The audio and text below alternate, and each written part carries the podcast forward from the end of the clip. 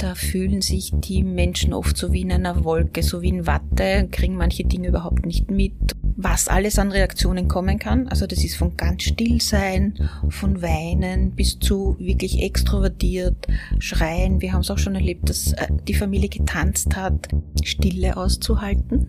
Das ist ein wichtiger Punkt, weil ganz viele Menschen ein, einige Zeit brauchen, bis sie anfangen zu reden. Vienna AT spricht mit Frau Monika Stickler vom Kriseninterventionsteam des Roten Kreuzes.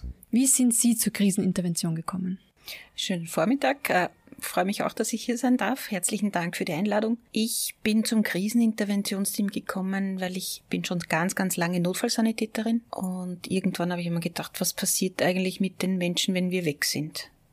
Also nach einem Einsatz, bei dem zum Beispiel jemand äh, wiederbelebt wird und das hat keinen Erfolg, dann bleiben die Betroffenen einfach alleine zurück. Und dann habe ich mir so überlegt, na ja, da gibt's ja eigentlich was vom Roten Kreuz und habe mich dann erkundigt, was denn das ist, dieses Kriseninterventionsteam. Und so bin ich dazu gekommen. Wer kann aller im Kriseninterventionsteam tätig sein? Wir haben so eine, also formelle Anforderungen wie ein Mindestalter von 25 Jahren, wir nehmen natürlich gerne Mitarbeiterinnen und Mitarbeiter mit einer sozialen oder psychologischen oder pädagogischen Vorbildung. Das sind so die formellen Anforderungen. Die Mitarbeiter müssen bei uns natürlich auch eine Ausbildung machen und das, was sie halt an Persönlichkeit mitbringen sollten, wie Geduld. Sie müssen, wie soll man sagen, so gefestigte Persönlichkeiten sein. Aber eine psychotherapeutische Ausbildung oder eine Ausbildung als Sanitäter braucht es nicht. Nein, braucht es nicht, weil wir sind quasi Laienhelfer. Wir sind da für die ersten paar Stunden, also ganz akut nach diesem Ereignis. Und das, was wir machen, ist wenig psycho, aber viel sozial eigentlich. Also wir, wir begleiten die Betroffenen so die ersten paar Stunden nur nach einem Ereignis. Können Sie das vielleicht auch gleich anhand eines Beispiels veranschaulichen, wie, wie Sie da arbeiten? Das Wichtigste ist, dass wir versuchen, eine Beziehung zu den Betroffenen äh, aufzubauen. Vor dieser ganzen, also wenn wir vor Ort eintreffen, gibt es ja noch eine Alarmierung. Das heißt, wir werden entweder vom Rettungsdienst alarmiert oder von der Exekutive, zum Beispiel äh, zur Überbringung einer Todesnachricht. Das Angebot ist für die Betroffenen äh, nicht kostenpflichtig, also wir verlangen nichts dafür und die müssen natürlich einverstanden sein, dass wir kommen. Also viele sagen, wir machen das in der Familie, das ist gut, wir brauchen niemanden, aber für äh, manche Menschen ist es wichtig und gut, dass jemand von extern kommt, der da in diesen ersten paar Stunden begleitet das, was wir machen, wir versuchen mal eine Beziehung aufzubauen, Informationen einzuholen, was ist denn überhaupt passiert? Wo ist der Verstorbene? War die Bestattung schon da? Gibt es Angehörige, die nicht vor Ort sind, die man verständigen muss? Wie ist die Familienstruktur? Gibt es überhaupt Angehörige, die, die man aktivieren kann, um da zu unterstützen? Also da gibt es ganz viel eigentlich an organisatorischen Rahmenbedingungen, die wir zuerst abklären. Und dann versuchen wir eben durch vor allem Zuhören, die Betroffenen da durch diese erste Phase durchzubegleiten. Oft sind die Leute in der ersten, im ersten Moment extrem überfordert. Genau, weil die wenigsten bereiten sich auf sowas vor, weil man schiebt das halt immer vor sich hin. Es betrifft immer nur die anderen, aber sicher nie einen selbst. Und äh, hat natürlich wenig Erfahrung mit solchen Dingen. Also wie kann ich eine Bestattung überhaupt anfordern? Was braucht der? Wann kommen die? Was braucht ein Totenbeschauarzt? Muss der noch kommen? Also da gibt's ganz, ganz viele organisatorische Dinge, wo wir vor allem Informationen weitergeben.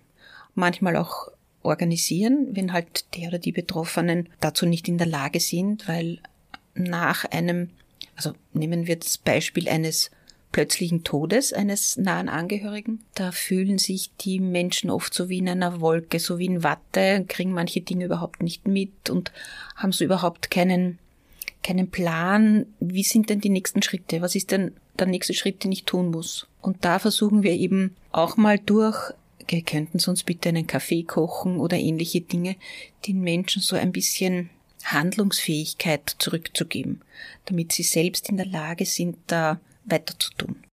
Ja, da wollte ich gerade nachfragen, wie kommt man zu einem traumatisierten Menschen durch oder zu jemandem, der unter Schock steht? Ganz, ganz unterschiedlich. Ähm, die Reaktionen sind so unterschiedlich, wie Menschen unterschiedlich sind. Und als Kriseninterventionsmitarbeiterinnen haben wir natürlich eine Schulung, was alles an Reaktionen kommen kann. Also das ist von ganz still sein, von weinen bis zu wirklich extrovertiert, schreien. Wir haben es auch schon erlebt, dass äh, die Familie getanzt hat. Also gibt es ganz, ganz unterschiedliche Reaktionen. Manche sind erstaunlich und manche sind nicht überraschend, weil halt ganz viele so reagieren. Und als Kriseninterventionsmitarbeiter muss man halt einfach äh, nach den Bedürfnissen der Betroffenen gehen. Also wenn der jetzt nicht weinen kann oder will, ist das in Ordnung. Und auch das zu vermitteln, dass alles, was jetzt kommt, alles, was an Reaktionen kommt, ist normal und darf auch sein. Oder so Dinge wie, was mache ich, wenn kleine Kinder in der Familie sind? Wie bringe ich denen den Tod von Opa, Oma, Mutter oder ähnlichem bei. Auch da unterstützen wir und, oder dann kommen oft zu Fragen wie, soll ich die Kinder mit zur Beerdigung nehmen? Und in welchem Alter gibt's welche Vorstellungen vom Tod? Es ist ein Unterschied, ob der drei Jahre ist, der Zwerg, oder ob das jemand ist, ein Kind in der Volksschule mit acht oder neun Jahren. Wie ist da der Unterschied zum Erwachsenen? Bei kleinen Kindern, die haben halt eine, eine ganz individuelle Vorstellung vom Tod. Was wir halt empfehlen, nicht zu sagen, der Opa schläft jetzt, aber er kommt nicht mehr wieder. Dann gibt's halt dann diese Verknüpfung, schlafen ist gleich nicht wiederkommen. Also da muss man sehr vorsichtig sein, auch in der Wortwahl bei kleinen Kindern und auch, so wie man es früher oft, der sitzt auf der Wolke und schaut auf dich, auf dich herunter, ob du eh brav bist oder so. Also das macht man heutzutage einfach nicht mehr. Ja? Also möglichst klar, der Opa äh, ist gestorben, weil er ist schon alt oder er war krank oder ähnliche Dinge, das einfach den Kindern erklären. Was halt bei kleinen Kindern ist, die halten die Trauer oft nicht lange aus und fangen dann an zu spielen oder zu lachen oder was auch immer und das ist auch in Ordnung. Also auch da und auch als Erwachsener zeigen, dass man traurig ist. Auch das hat man früher auch ganz oft vermieden, vor den Kindern die Trauer zu zeigen. Kann man vor den Kindern weinen? Natürlich kann man vor den Kindern weinen. Die merken ja, dass da irgendwas nicht stimmt, dass da es ist jetzt auf einmal anders. Die Erwachsenen benehmen sich anders, sind irgendwie unansprechbar, traurig, vielleicht zornig. Natürlich kriegen Kinder das mit. Und das muss man ihnen halt erklären und muss man ihnen auch erklären, dass man selber traurig ist und deshalb weint. Und das ist in der Regel bessere ähm, Strategie, als die Kinder davon abzuhalten oder abzuschotten. Wenn die dann älter sind, dann kann man die durchaus auch fragen, ob sie sich noch verabschieden wollen. Also manche Menschen brauchen das, dieses Begreifen im wahrsten Sinne des Wortes, nämlich auch wirklich hinzugreifen. Auch das kann man Kindern anbieten. Man kann die Kinder mit einbeziehen in der Planung der Beerdigung oder die Blumen aussuchen oder was auch immer. Ab welchem Alter das kann man sicher schon so ab fünf, sechs Jahren, weil im, im Kindergarten zum Beispiel haben sie ja auch so bestimmte Dinge, die sie zum Muttertag oder Weihnachten und was auch immer. Und das ist jetzt wieder ein, ich würde es jetzt nicht als Fest bezeichnen, aber es ist ein, ein, ein Event, der halt auch die ganze Familie betrifft. Und da kann man Kinder durchaus auch mit einbeziehen. Sie haben auch vorher die Ausbildung angesprochen, die Sie als Kriseninterventionsteam haben. Wie kann man sich die vorstellen? Wie lange dauert so eine Ausbildung? Also wir haben acht Tage theoretische Ausbildung.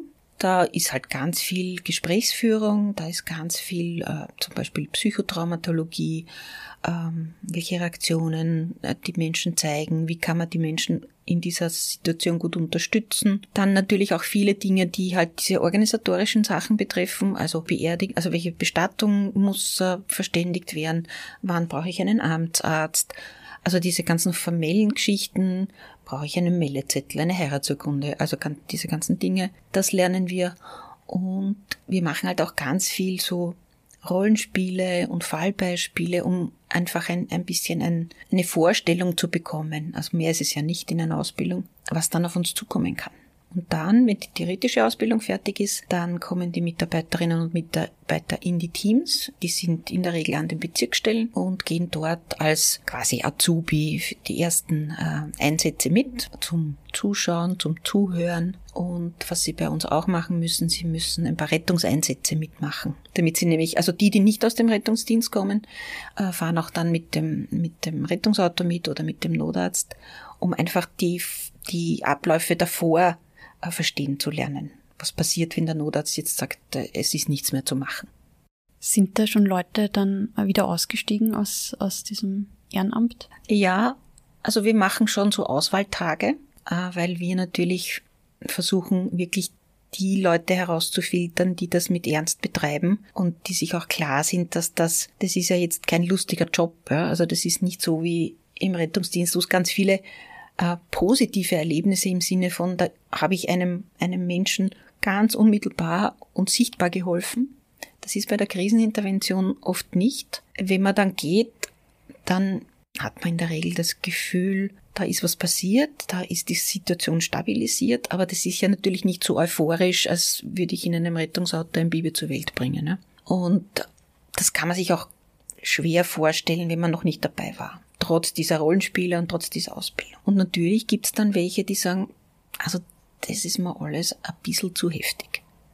Ja, also wenn ich in eine Familie komme, so wie letztens der 17-jährige Sohn im Pool im Garten ertrunken. Und dann, also das ist auch für uns Kriseninterventionsmitarbeiter eine Ausnahmesituation. Das muss man gut aushalten können in der Situation, das muss man auch dann nachher gut verarbeiten können, also im Team oder durch Supervision. Aber das sind halt Ereignisse, die sind ganz außergewöhnlich.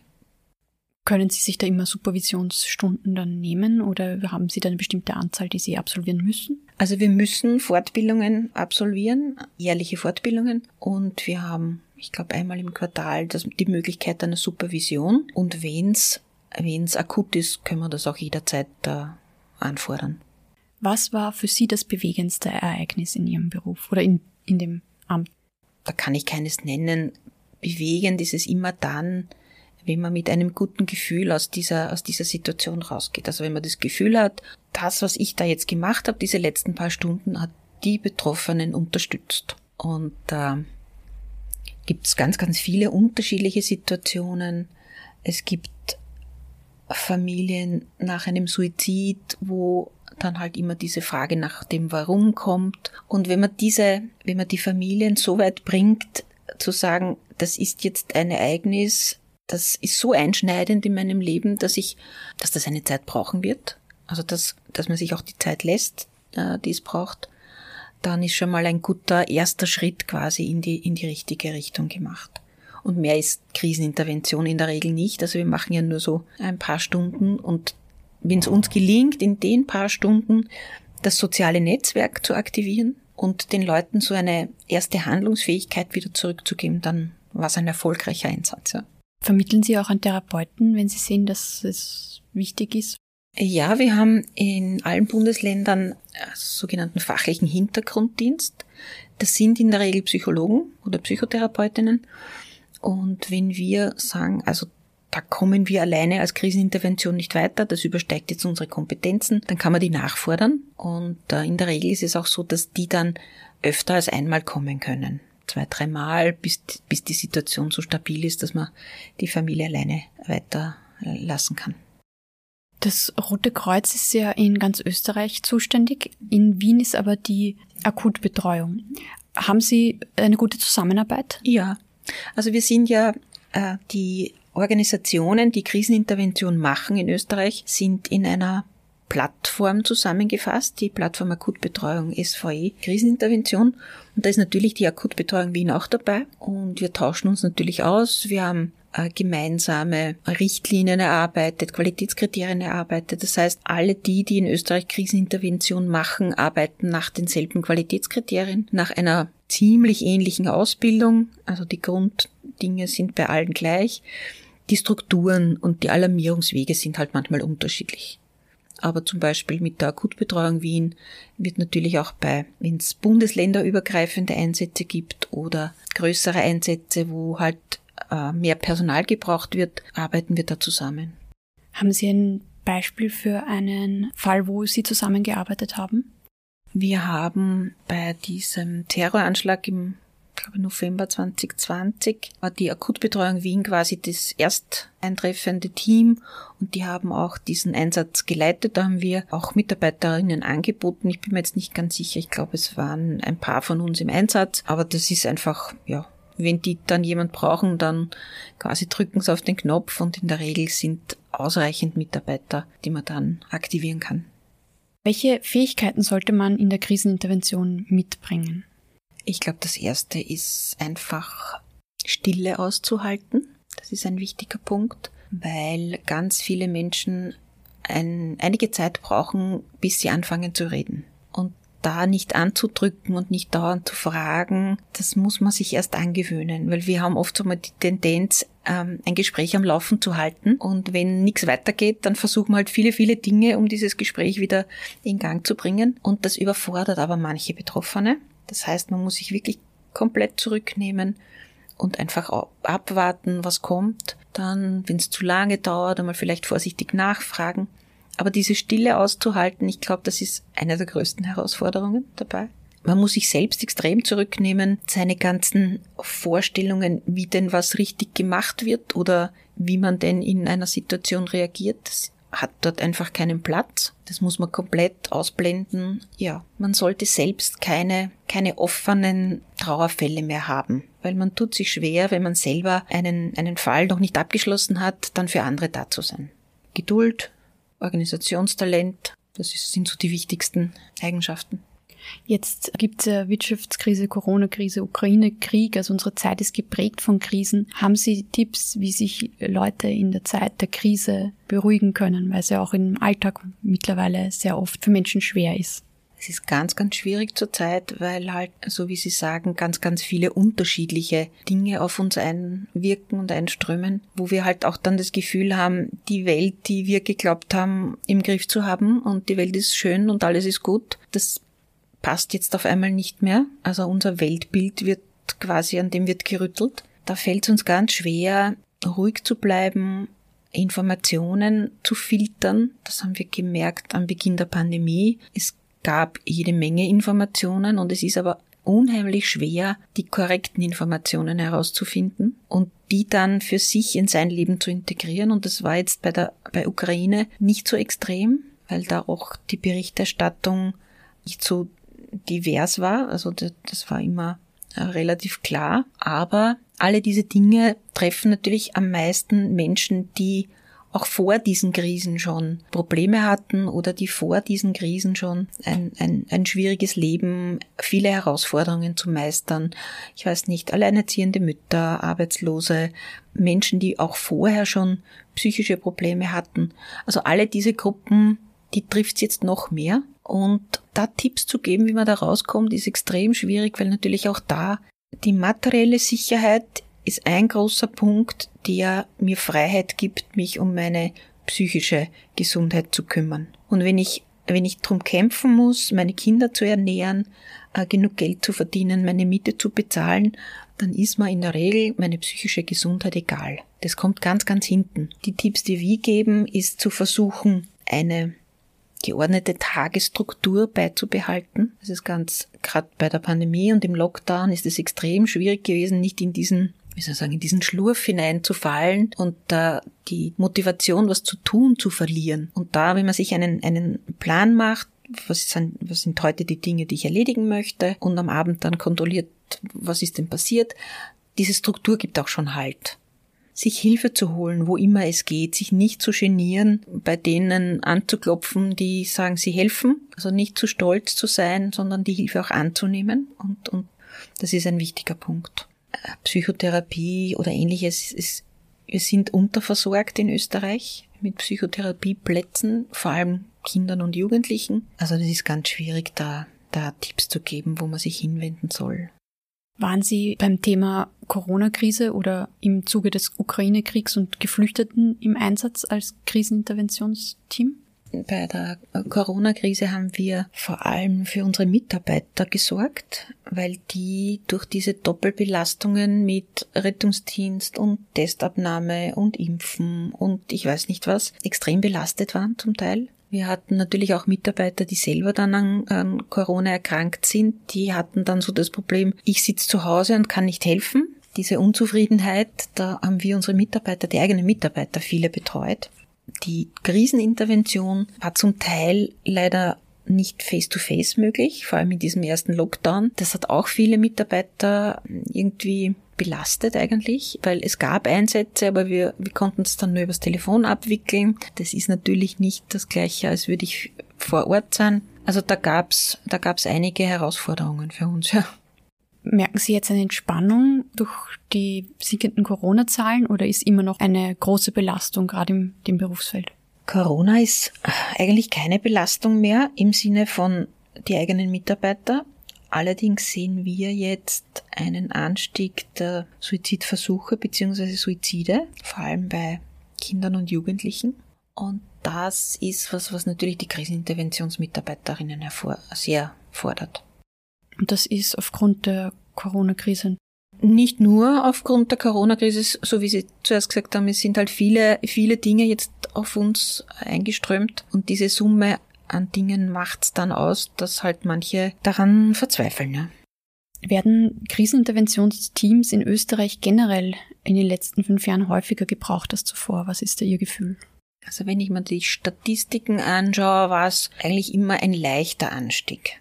2020 war ein bisschen weniger, eben durch, durch die Lockdowns bedingt. Ähm, und jetzt sind wir wieder auf dem Niveau wie vor der Pandemie. Es ist immer so ein leichter Anstieg. Wie viele Personen sind in einem so einem Kriseninterventionsteam tätig? Ganz unterschiedlich. Das sind Bezirksstellen, das sind vier, fünf Personen. Es gibt welche, das sind, das sind Teams, die sind 30 Personen, ganz, ganz unterschiedlich. In den Einsatz gehen wir zumindest zu zweit. Also alleine nicht. Und was war für Sie das, das überraschendste Erlebnis, wie Sie in die Krisenintervention eingestiegen sind? Dass so viele Menschen die Krisenintervention schon kennen und man in der Regel immer willkommen ist. Also ich habe mal eigentlich gedacht, also viele werden das eher ablehnen, wenn da jemand Fremder auf einmal in eine Situation kommt, die ja extrem persönlich und extrem nur die Familie betreffend ist in der Regel. Und wenn dann jemand komplett Fremder in diese Situation kommt, hätte ich mir gedacht, na ja, also ob, ob ich das wollen würde, dass da jemand jetzt äh, in, in, in meine Familie tritt in so einer Situation. Und es ist ganz, ganz selten, dass jemand sagt, ich brauche sie nicht. Es ist manchmal so ein bisschen ein, was machen die denn da? Aber sobald wir anfangen zu reden und zu erklären, wofür wir da sind und so, dann entspannt sich die Situation und das finde ich extrem, extrem gut und es gibt ein, ein wirklich angenehmes Gefühl. Und das hat mich überrascht. Hatten Sie auch Menschen, die dann gesagt haben, Gott sei Dank waren Sie hier? Vielen Dank. Ja, gibt's, gibt's eigentlich fast bei jedem Einsatz, dass die, dass die Menschen sich dann bedanken, dass wir da waren, dass das, dass sie merken, dass das geholfen hat, so, so diese erste Struktur wiederherzustellen und diese, diese Verwirrung in dieser ersten Phase ein bisschen zu lichten. Kommt Gott sei Dank sehr oft vor eigentlich, dass sich die Menschen dann bedanken. Wie lang sind Sie schon dabei bei der Krisenintervention? Wie viele Jahre? Seit zwölf Jahren. Wie machen Sie das, dass Sie die Sachen, die Sie erlebt haben, nicht, wenn Sie gehen, dann nicht mitnehmen nach Hause? Das funktioniert nicht. man, man nimmt viele Dinge mit nach Hause, das ist ganz klar. Man, man nimmt die Bilder mit nach Hause, man nimmt, also so wie bei einem Rettungseinsatz, man nimmt Gerüche, Geräusche, man nimmt Gesichter der Menschen mit nach Hause, manchmal auch die Gesichter der Verstorbenen, weil wir in der Krisenintervention, wenn sich ähm, Menschen verabschieden wollen und es war ein Unfall zum Beispiel und wir wissen nicht, also der, der Betroffene oder die Betroffene ist verletzt und wir sagen, das ist jetzt kein schöner Anblick für den, für den Angehörigen, dann schauen wir uns den einmal an, richten das möglicherweise her, äh, säubern das vielleicht oder decken zu oder was auch immer und diese Bilder nehmen wir natürlich mit, aber sie belasten nicht. Das ist ein Teil unserer Biografie. Das ist ein Teil, mit dem wir in der Regel gut umgehen können. Es gibt halt ein paar so wie soll ich sagen, so Erinnerungstrigger, also manche Gerüche oder manche Geräusche, die mich dann halt an Einsätze erinnern. Aber das ist jetzt nicht belastend, sondern gehört halt zu mir. Das ist okay. Viele von uns haben so kleine Rituale, wenn sie aus einem Einsatz gehen, also die Besprechung mit der Kollegin oder dem Kollegen. Ich persönlich gehe nach Hause und gehe duschen. Also um, um dieses, um den Einsatz quasi hinunterzuspülen. Ich gehe duschen, ziehe mich um, gehe eine Runde mit dem Hund oder trinke eine Tasse Tee und das passt gut. Würden Sie sagen, dass die Krisenintervention genug Personen in Österreich hat oder braucht es mehr? Wir brauchen immer Nachwuchs. Das ist in allen ehrenamtlichen Bereichen so, dass wir natürlich Mitarbeiter brauchen, weil es gehen halt welche weg, die sagen, sie können es aus persönlichen Gründen nicht mehr oder übersiedeln oder kriegen Kinder oder was auch immer. Und natürlich brauchen wir dann wieder neue Mitarbeiterinnen und Mitarbeiter, die sind herzlich willkommen, ja. Weil ich vorher auch den Ukraine-Krieg angesprochen habe, haben Sie momentan viele geflüchtete Familien in Betreuung und gibt es da Sprachbarrieren? Das machen wir als Krisenintervention üblicherweise nicht. Also manchmal, wenn zum Beispiel eine Todesnachricht überbracht wird, also wenn jemand, der in Österreich äh, ist, hört, dass ein Angehöriger von ihm in der Ukraine verstorben ist, dann geht es das so, dass wir von der Polizei dann angefordert werden, um mitzugehen. Die Sprachbarriere ist natürlich manchmal da, aber es gibt äh, Gott sei Dank sehr viele Dolmetscher, die zur Verfügung stehen. Und ganz viel geht ohne Reden. Sie haben gesagt, es gibt da oft wenig, äh, wenig positive Momente, die man hat, aber haben Sie einen, den Sie erlebt haben? Ja, auch da. Also das, was ich zuerst gesagt habe, äh, der Tanz mit einer Gruppe von Angehörigen. Wir sind also verstorben, das dürfte der Großvater, also das Familienoberhaupt gewesen sein. Und es waren wirklich viele Menschen da. Und wir sind dann mit denen zur Bestattung gefahren, also zu dem, zum zum Friedhof, weil die wollten sich nochmal verabschieden und die haben dann dort angefangen zu singen und zu tanzen und es war sehr bewegend und sie haben uns dann auch eingeladen mitzutanzen. Also das war, hat so gar nichts von, von, von der üblichen Trauerarbeit oder Traurigkeit gehabt.